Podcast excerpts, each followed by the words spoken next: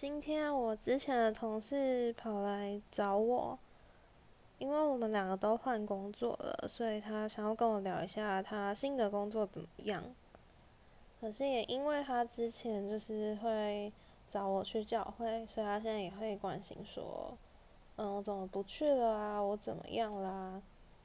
可是我会觉得说，他表现出来的样子会让我感觉他比较需要去教会。然后我可能没有那么的需要，所以我就会回答他一些我觉得他可能需要去注意的一些地方，可能不要那么注意说他有没有去做一些事情，而他没有，就是他好像比较 care 他外在的行为，而不是内在心态的转化这样子。但他好像听不懂我在说什么啊，真的有点可惜。